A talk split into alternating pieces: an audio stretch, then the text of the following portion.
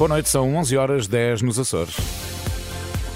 Na rádio, no digital, em podcast. Música para sentir, informação para decidir.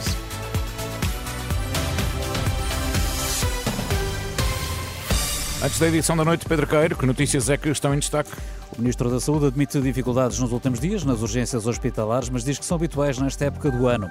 A circulação na linha do Sul está cortada num troço devido à colisão de um comboio com um caminhão.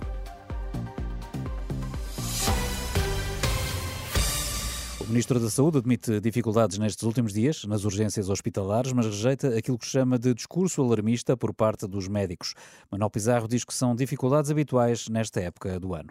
Nós temos dificuldades, essas dificuldades são habituais nesta época do ano, o que não as torna mais aceitáveis, mas são habituais, e vamos vencer essas dificuldades, como sempre, com um grande esforço, com a rede do Serviço Nacional de Saúde. Se é verdade que temos hospitais em Lisboa com tempos de espera muito elevados, eles têm melhorado ao longo do dia, veremos como é que passamos a noite de hoje. Também é verdade que temos outros hospitais que têm dado uma resposta muito pronta. Manuel Pizarro diz esperar que o agravamento das infecções respiratórias comece a atenuar na primeira semana de janeiro, mas ressalva que esta é uma situação que tem de ser avaliada dia a dia. Habitualmente, estas agudizações das infecções respiratórias eh, ocorrem por períodos de duas, três semanas. Nós temos verificado já desde meados de dezembro, paulatinamente, um agravamento da situação na, na, na, no, no, que diz respeito aos adultos. Repito que no caso das crianças foi o mês de novembro, o mês do pico grande que tivemos que enfrentar. Eu espero que isto se comece a atenuar na primeira semana semana de janeiro, mas isto é algo que temos que ir avaliando no dia a dia. Em declarações aos jornalistas esta noite, o Ministro garantiu estar a acompanhar a situação eh, nos hospitais da região de Lisboa, onde há utentes que chegam a esperar até quase 18 horas para serem atendidos nas urgências. Nesta altura, uma afluência elevada aos hospitais devido ao aumento das infecções respiratórias, eh, nomeadamente da gripe A. É um tema que vamos desenvolver já a seguir na edição da noite com alguns dos protagonistas e também reportagem. A circulação ferroviária na linha do Sul está cortada entre as estações Praça do Quevedo e Praias do Sado, depois de um pesado de mercadorias ter sido abalroado na passagem de nível da Cachaforra, em em Setúbal. O incidente provocou um ferido no comboio que foi assistido no local. Os trabalhadores dos bares dos comboios de longo curso da CP fazem greve amanhã e depois, eh, pela defesa dos seus direitos e por aumentos salariais. O Sindicato dos Trabalhadores da Indústria da Hotelaria do Norte lembra que não estão garantidos os postos de trabalho a partir de 1 de janeiro. O diretor da Judiciária acredita que a investigação da Operação Influencer, que levou à queda do governo, vai ganhar com a participação eh, daquela força policial. A Procuradoria-Geral da República decidiu reforçar as investigações com inspectores da PJ, que não participaram na primeira fase, e Luís Neves aplaude esta decisão. A celeridade e a eficácia e o saber e o conhecimento são as pedras-chave em todos os tipos de, de, investigação criminal, mas neste em concreto. Os resultados serão bastante diferentes do ponto de vista positivo, naturalmente com conhecimento e celeridade. Diretor Nacional da Polícia Judiciária, esta tarde sobre a Operação Influencer. Frontalmente contra, o presidente da Associação Nacional de Treinadores de Futebol, José Pereira, não compreende como foi possível o selecionador nacional no papel de comentador da Amazon Prime Video, ter entrevistado Bruno Fernandes após a vitória do Manchester United sobre o Aston Villa. Tudo se passou na última noite, com Roberto Martínez a entrevistar um jogador que é presença assídua nas convocatórias feitas por si, algo que José Pereira considera inaceitável. Não só da qualidade do presidente da Associação Nacional de Treinadores de Futebol, mas como um adepto da seleção nacional também, acho que o selecionador nacional tem que estar acima deste tipo de prestações de serviços. E, portanto, discordo perfeitamente. Acho que, naturalmente, só o fará com a anuência da, da Federação Portuguesa de Futebol presidente da Associação de Treinadores diz que o presidente da Federação sabe o que fazer, mas contactada pela Renascença, a fonte da Federação diz que não vai, vai haver qualquer reação oficial a esta polémica. O Cruzeiro de Belo Horizonte né, oficializou já o empréstimo de Gabriel Verón ao Porto. O avançado né, brasileiro é cedido por um ano até dezembro de 2024. O clube brasileiro não esclarece os termos da cedência, mas tudo indica que o acordo prevê o pagamento integral dos salários do avançado e uma opção de compra na ordem dos 10 milhões eh, de euros. Já a seguir, a edição da noite. Edição da noite.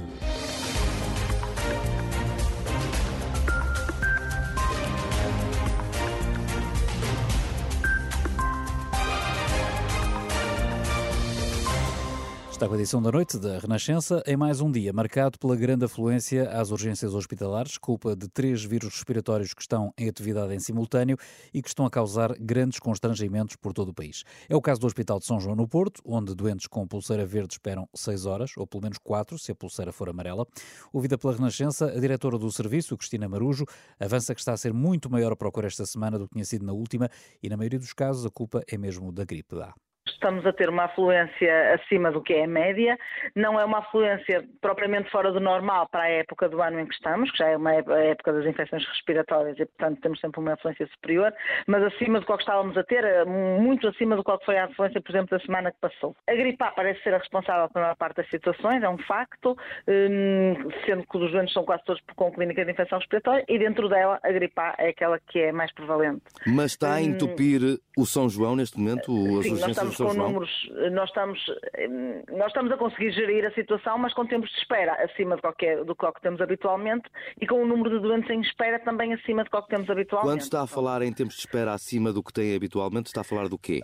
Pronto, nós neste momento temos um tempo de espera para os verdes que ronda as 6 horas e temos um tempo de espera para os amarelos que ronda às 4 horas, que para nós não é o mais habitual assim a meio da tarde. Não é? A meio da tarde nós conseguimos, temos as equipas um bocadinho mais dimensionadas e conseguimos controlar usualmente para valores abaixo disto. Eh, mas pronto, quando os doentes são mais é muito difícil e as equipas também não chegam, não é? Mas os verdes deveriam estar aí ou deviam estar num centro de saúde? Eh, idealmente no centro de saúde. Os sintomas do, do, da gripe são aqueles que são conhecidos por toda a gente.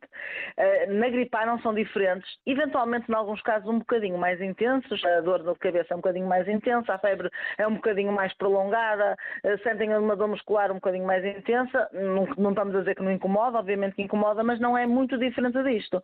As situações só se tornam graves, por norma, nas pessoas que já são mais debilitadas, que têm patologias crónicas graves ou nos velhinhos, não é? Ou seja, o comum eh, cidadão poderia ser tratado com recurso a um centro de saúde, mas muitas vezes, tanto quanto sei, eh, os centros de saúde estão a enviar pacientes para as urgências, ao contrário de tudo que é indicado. Pois, o que me está provavelmente a dizer não é propriamente o centro de saúde, é, é o facto de não haver um, no, nos atendimentos permanentes, na época em que estamos e, portanto, nas, nos feriados que vivemos e na tolerância, o que tínhamos eram atendimentos permanentes, não eram consultas de rotina, não é?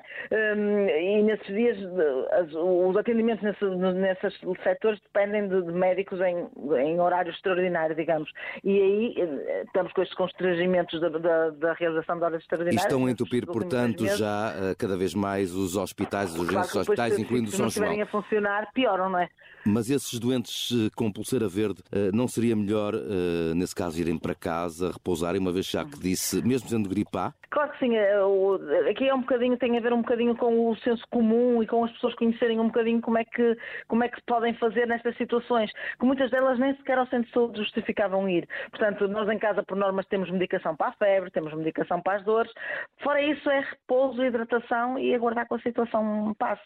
Se o doente tiver coisas como tenho muita falta de ar, estou a desmaiar, coisas desse género, ok, isso aí são situações diferentes e obviamente precisariam mais da nossa ajuda. Mas a parte das outras situações são situações de senso comum e que as pessoas vão sabendo, se não sabe o próprio, sabe a mãe, sabe a avó, porque isto é assim desde sempre. É assim desde sempre. Só mais uma pergunta, Sim. porque anda aí uma grande confusão em relação hum. uh, à gripe A. Há quem pense que a gripe A é a gripe das aves que em 2009 assustou meio mundo, não é? Uhum. Não, agora estamos a falar de vírus diferentes, não é? Eh, e, e de vírus que neste momento também já estão nas vacinas.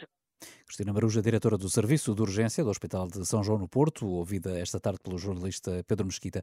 Mas na região de Lisboa a situação é semelhante. O Hospital Amadora Sintra atendeu perto de 900 pessoas em apenas 24 horas e os tempos, os tempos de espera para os casos não urgentes ultrapassaram as 18 horas. Ali bem perto, na urgência básica de Algueirão Mãe Martins, havia esta tarde menos gente em espera, como verificou o repórter Vasco Bertrand Franco. Três horas é o tempo que se aguarda para se ser atendido no Serviço de Urgência Básico de Algueirão Mãe Martins. Martins. A sala de espera está cheia e cerca de uma dezena de pessoas aguardam em pé. Gonçalo tem 24 anos e está à espera em pé há cerca de 3 horas. O jovem garantiu à Renascença que não conhecia o centro de urgência básico e confessou-se surpreendido. Eu sabia que realmente havia aqui o centro de saúde de Mãe Martins, mas não sabia da existência do, do serviço de urgência eh, de, básica aqui do, de Mãe Martins. E nem sabia que fazia parte do, do Fernando Fonseca, do Amadora Sintra. Eu, quando vi em vi os sinais que fazia parte do, do hospital, é que fiquei um bocado surpreendido. Gonçalo garantiu ainda que a chamada para o gabinete médico é o que demora mais tempo, um sinal de que existem constrangimentos no Sistema Nacional de Saúde. A chamada para, para a triagem costuma ser o mais rápido. Eu, quando cheguei aqui, dirigi-me ali ao balcão, dei a entrada, passado 10 minutos fui logo chamado para a triagem. O que está a demorar mesmo mais tempo é a chamada para falar diretamente com, com o médico. Isso porquê? Porque estão aqui muitas pessoas? É por causa disso? Uh, a mim cheira-me que sim, porque a maioria das pessoas é logo chamado para a triagem, raio-x, isso é mesmo o mais rápido para falar diretamente com os médicos nos gabinetes é o que demora mais tempo. O jovem confirma que, caso não tivesse médico do seu seguro de saúde, ligaria para o Saúde 24. Não nos podemos esquecer que existem soluções mais rápidas e melhores para si, como é o caso do Serviço de Urgência Básico de Algueirão e Martins, onde o tempo de espera é de menos 15 horas do que nas urgências. Reportagem na Urgência Básica de Algueirão em Martins, que dá resposta aos casos menos graves na área de influência do Hospital Amadora Sintra, um hospital que nem de propósito nunca tinha vivido uma situação como a de hoje, com quase 900 pessoas atendidas em apenas 24 horas. Alexandra Brandes Neves. O Hospital Amadora Sintra atendeu 881 pessoas em 24 horas. É o maior número de sempre. O anterior recorde, também registado em dezembro, foi de 681 atendimentos num só dia. Segundo fonte hospitalar, destes 881 utentes que recorreram à urgência do Hospital Fernando da Fonseca, apenas 9% foram encaminhados pela linha de saúde 24. Na urgência pediátrica, a situação é ainda pior. Apenas 9 das 220 crianças atendidas foram referenciadas. As urgências têm estado estado sob forte pressão, sobretudo por causa do aumento das queixas respiratórias. É o resultado da gripe A e do VSR. Na urgência do Hospital Amadora Sintra, a terceira maior do país, os utentes com pulseira verde esperam neste momento mais de 18 horas para serem vistos por um médico. O tempo de espera para as amarelas é de 6 horas e os doentes muito graves com pulseira laranja aguardam 1 hora e 20 minutos depois da triagem feita por um médico. O Hospital Fernando da Fonseca nunca tinha vivido uma situação assim por todo o país. As urgências estão sob grande pressão, sobretudo por causa das queixas respiratórias, numa altura em que estão a aumentar os casos de gripe A. E nesta altura, nem a linha Saúde 24 consegue dar conta do recado, isto porque também está a ter um pico de procura nos últimos dias, como relatou à Renascença o coordenador do serviço, João Oliveira. Na linha SNS 24, tínhamos vindo a verificar algum, algum aumento de procura, que tem sido constante desde o início de novembro semanalmente rondava mais ou menos um crescimento de 7%, mas nos últimos dias essa procura acentuou-se, com mais evidência no dia de ontem, relativamente aos outros dias. Qual é que é a média de atendimentos do, da, da linha SNS 24? Ontem, ao fim do dia, por exemplo, qual é que foi uhum. uh, o número de atendimentos? Uh, portanto, o mês de dezembro já é o, o, mês que atendemos mais chamadas, portanto já atendemos mais de 194 mil chamadas, o que equivale uh, aproximadamente mais 7 mil chamadas do que do mês de, de novembro no dia de ontem, nós atendemos mais 4 mil chamadas do que do dia anterior. Portanto, e efetivamente foi uma procura muito acentuada relativamente aos, aos dias anteriores e relativamente à procura que tínhamos tido eh, até na semana anterior e o que totalizou ontem mais de 9.500 chamadas uh, atendidas. E quais é que são as principais queixas de quem usa a linha saúde, a linha SNS 24? Uhum. Sim, relativamente ao serviço de triagem, portanto, ele tem sido constante no, nos motivos de, de, procura. Portanto, são, são evidentes os, os sintomas uh, respiratórios neste momento, portanto, todo o sintoma respiratório é, é mais, é mais procurado pelos utentes na, na, junto da linha do SNS 24. E, e estes uh, doentes que usam a, a linha, uh, confirma-se que são doentes urgentes e que e são reencaminhados para os hospitais?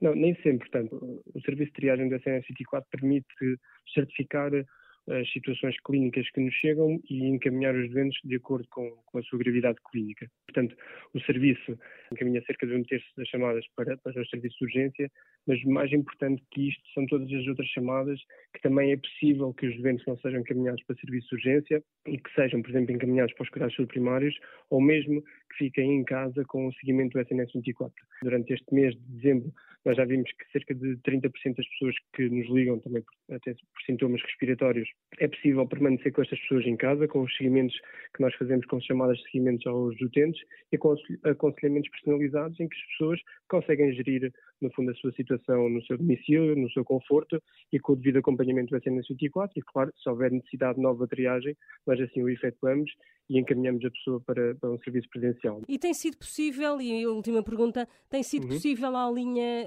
SNS 24 dar eh, resposta eh, atempada a estas pessoas que procuram a linha? Ou seja, há eh, uhum. pessoas suficientes, enfim, para atender estas chamadas em tempo útil? Sim, porque temos mais de 1.600 profissionais prontos a serem ativados consoante a nossa procura e, portanto, em picos de procura conseguimos reagir de forma mais rápida à, à nossa capacidade de atendimento face àquilo que tínhamos em pré-pandemia. Portanto, a cada momento nós estamos a avaliar quais serão as medidas necessárias e adequadas para responder com melhor uh, qualidade de serviço aos utentes, como é óbvio, em alturas de pico poderemos ter um aumento do tempo de espera, mas rapidamente também conseguimos uh, atuar com medidas de curto e médio prazo para que estejamos cada vez mais, mais preparados para atender isso. E, portanto, neste momento estamos a reforçar também todo o nosso recrutamento e, nomeadamente, estudar a possibilidade de abertura de novos centros de contacto em regiões que já tiveram este serviço. Estamos ainda a estudar a ver a viabilidade disso, disso acontecer, para estarmos preparados e continuamos preparados para, para o atendimento. João Oliveira, coordenador da linha SNS 24, ouvido pela jornalista Susana Madureira Martins, o Governo resolveu, entretanto, avançar com um plano de contingência para reforçar a resposta do Serviço Nacional de Saúde no próximo fim de semana e no Ano Novo, com a abertura de vários centros de saúde, à semelhança do que aconteceu no Natal. Edição da noite.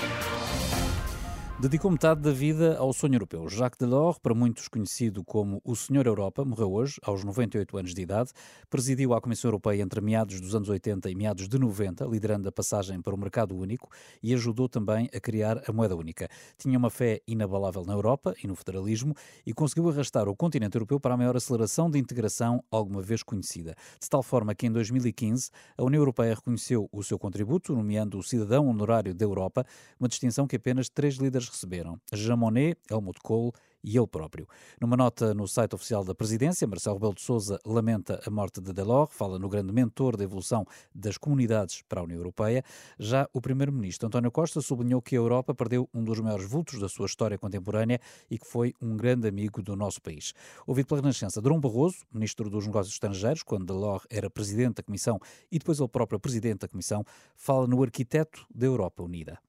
Jacques Delors foi aquele que no final dos anos 80, início dos anos 90, se estabeleceu como o principal arquiteto da Europa Unida. E fê-lo combinando de forma muito interessante pragmatismo no método com a visão eh, e ambição eh, no desígnio superior da integração europeia. A paz, a justiça. Eh, ele, aliás, falava muito na alma europeia era um homem também que tinha uma coisa que hoje em dia, infelizmente, é mais rara, é que não via a Europa acima dos sectarismos político-ideológicos ou partidários.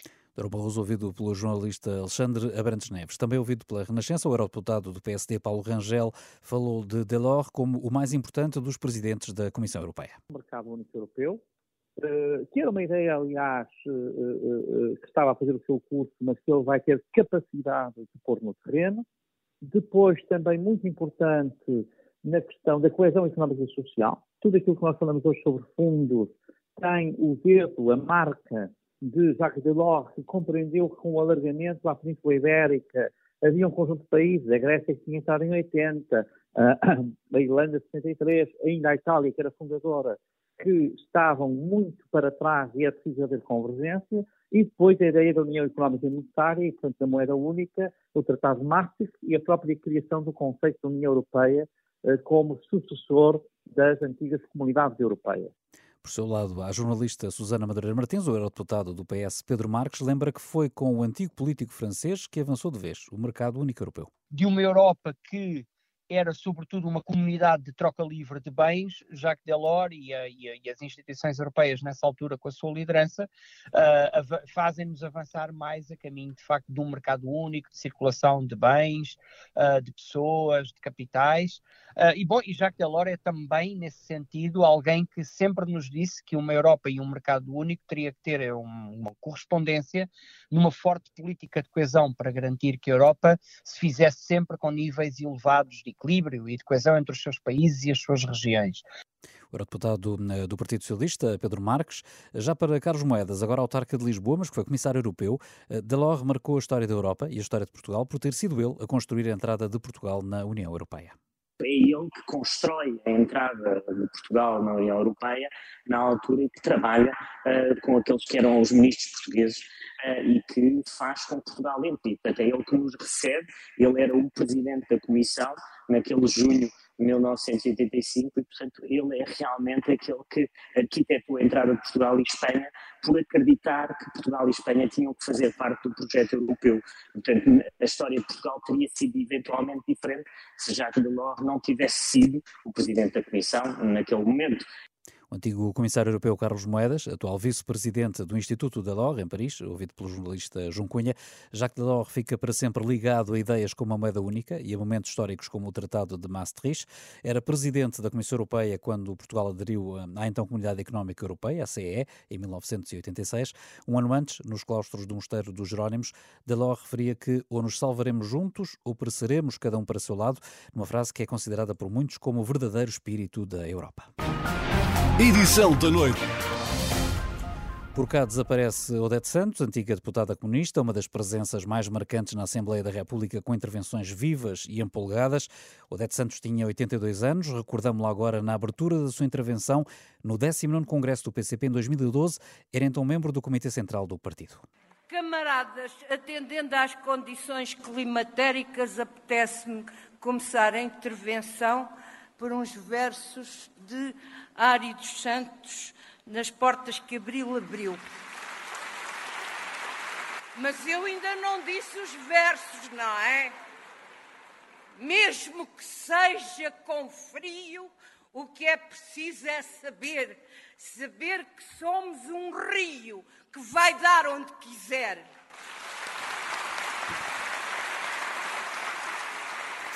Odete Santos, antiga deputada do PCP, tinha 82 anos. A notícia foi divulgada pelo Comitê Central do Partido Comunista, que manifestou profundo pesar pela morte de Odete Santos, militante do partido desde 1974 e deputada durante 27 anos. Numa nota no site da presidência, Marcelo Rebelo de Sousa recorda Odete Santos como uma política irreverente e destaca o trabalho da antiga deputada comunista na defesa das minorias, dos direitos dos trabalhadores e das mulheres.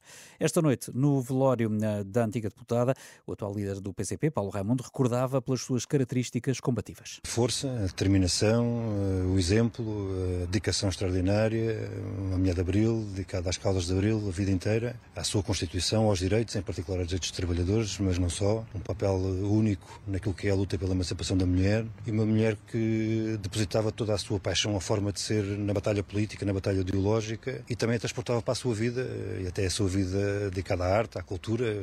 É um exemplo para nós continuarmos esse esforço tão grande que ela desenvolveu e que nós temos a obrigação de continuar.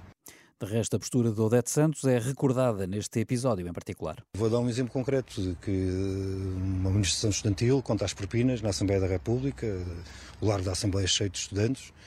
Uh, Odete Santos vem à varanda da Assembleia e é saudada por um grito na altura, na altura que, se, que eles todos gritavam e salta Odete e salta Odete e a Odete Santos depois saltou e aquilo criou uh, uma ligação muito profunda, muito natural, muito vivida, né? Bernardino Soares, antigo líder parlamentar comunista, destaca a paixão que Odete Santos colocava em todas as causas que defendia. E sempre com uma enorme paixão em tudo o que fazia, uma enorme competência, um estudo aprofundado, um conhecimento completo das matérias que abordava, mas depois uma, uma forma de intervir, de transmitir uh, a sua mensagem, transmitir as suas afirmações que era absolutamente cativante e que a transformou numa pessoa muito admirada por, por muita gente em Portugal, por muitos setores.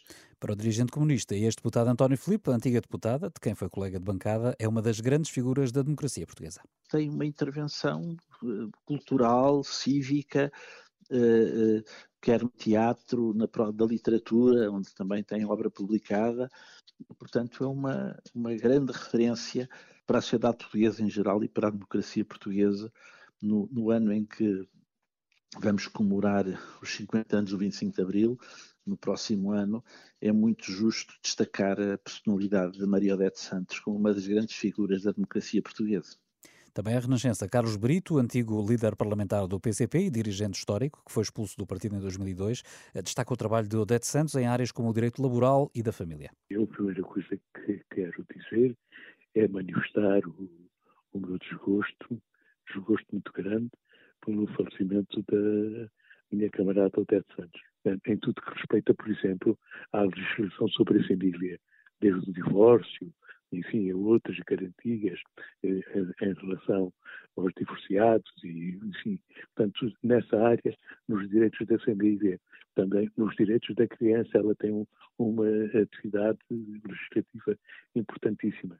Bom, também em toda a matéria dos direitos, liberdades e garantias. Em relação à legislação laboral, o que há de melhor da legislação laboral no nosso país tem a marca dela. Também o primeiro-ministro demissionário publicou uma nota de pesar na rede social Twitter. António Costa recorda uma parlamentar notável pela competência, acutilância e humor e que ambos discutiram em construir os julgados de paz. O líder do PSD, Luís Montenegro, relembra as centenas de horas de trabalho que partilhou com a deputada comunista, as diferenças de opinião marcadas pelo respeito intelectual e político. Nascida na Guarda, Odete Santos era advogada, morreu hoje aos 82 anos, foi deputada há mais de 26 anos e despediu-se assim do Parlamento em 2007. Mais de 26 anos até amanhã, camaradas.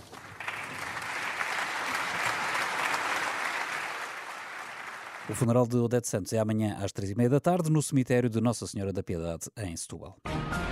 Edição da noite.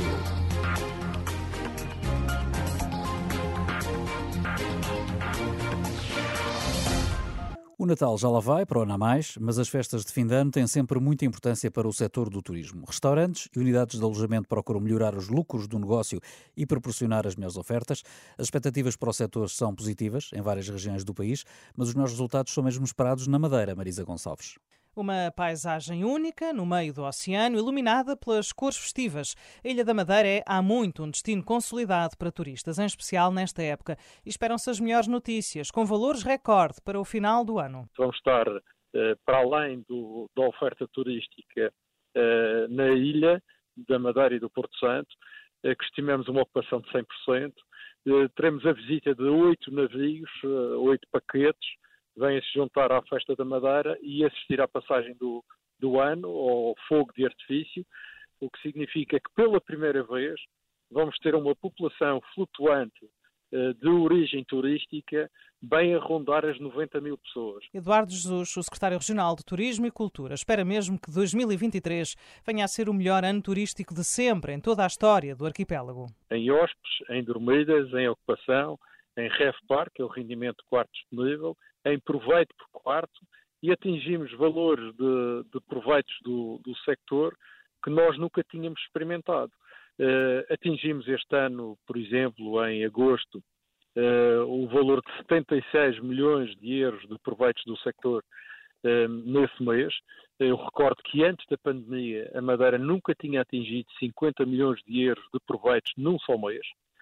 portanto, em agosto deste ano tivemos 50% mais do que um limite que nunca tínhamos atingido uh, e tem sido uh, em crescendo durante todo o ano. Portanto, estimamos, estimamos fechar 2023 com chave de ouro. Não se tem sentido muito a falta de recursos humanos, diz Eduardo Jesus, garantindo que tem havido investimento e melhores remunerações em toda a cadeia do setor do turismo. O fogo de artifício é um ex-libris, postal ilustrado, que já tem inscrito um recorde do Guinness. Na passagem de ano de 2006 para 2007 foi certificado como o maior espetáculo pirotécnico do mundo e continua a brilhar nos céus da Madeira. Temos uh, oito minutos de fogo de artifício, que é todo ele eh, queimado aqui no anfiteatro do Funchal, eh, em cerca de 54 postos de fogo, dois no Porto Santo e os restantes aqui na Madeira. E é um momento memorável, é uma tradição que a Madeira tem, deve-se muito não só à espetacularidade do próprio fogo, mas ao facto da nossa orografia permitir uh, uma combinação entre, uh, entre o fogo e, uh, simultaneamente, todo toda esta, uh, esta bacia que faz o Funchal. Ao todo, a Madeira investe nas festas de final de ano e em toda a programação de Natal 3,8 milhões de euros. Um milhão vai para o fogo de artifício. Longe deste cenário da ilha, mas em grande altitude, a neve da Serra da Estrela é outro destino turístico de época. Prova disso, diz Raul Almeida, o presidente da região de turismo do centro, são as elevadas taxas de ocupação na hotelaria. Dizem-nos que estão perto da ocupação, pelo menos para o fim de semana, da ocupação esgotada para o fim de semana da passagem de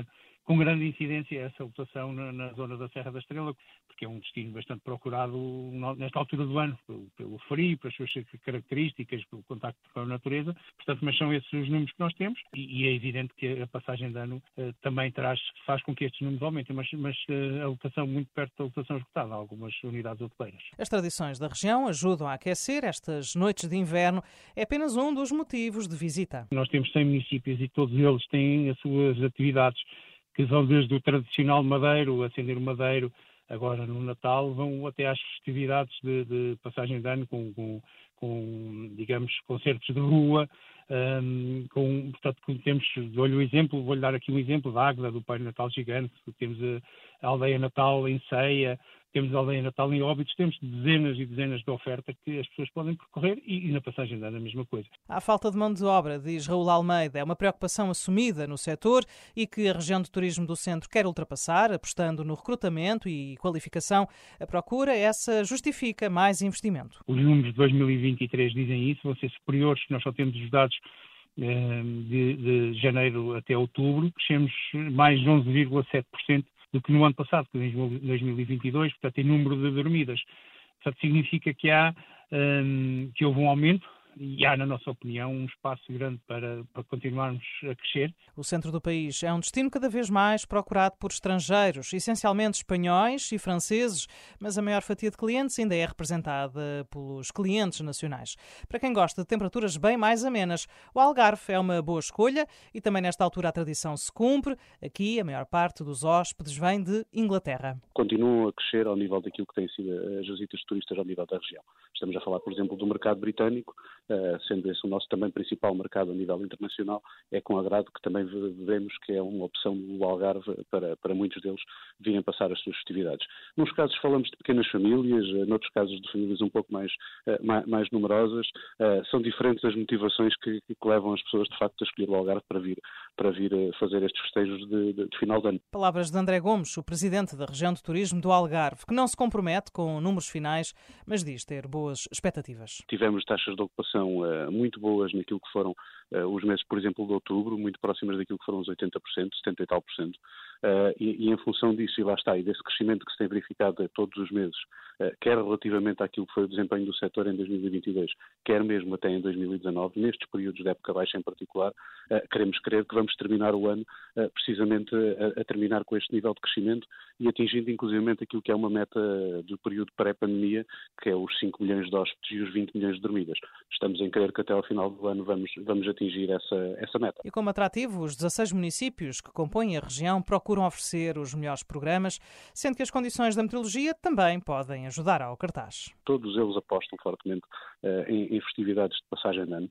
Tenho que, obviamente, realçar aquilo que é a aposta, por exemplo, do, do, do Conselho de Albufeira, em que tradicionalmente e já historicamente todos os anos atrai muito turista nacional e muitos turistas estrangeiros para aquilo que é um grande espetáculo de passagem de ano que proporcionam a quem lá, a quem lá passa essa noite, mas também temos o, outros níveis de oferta e outro tipo de lixos de oferta em todos os outros conselhos, como por exemplo em Portimão uh, ou em Lolé.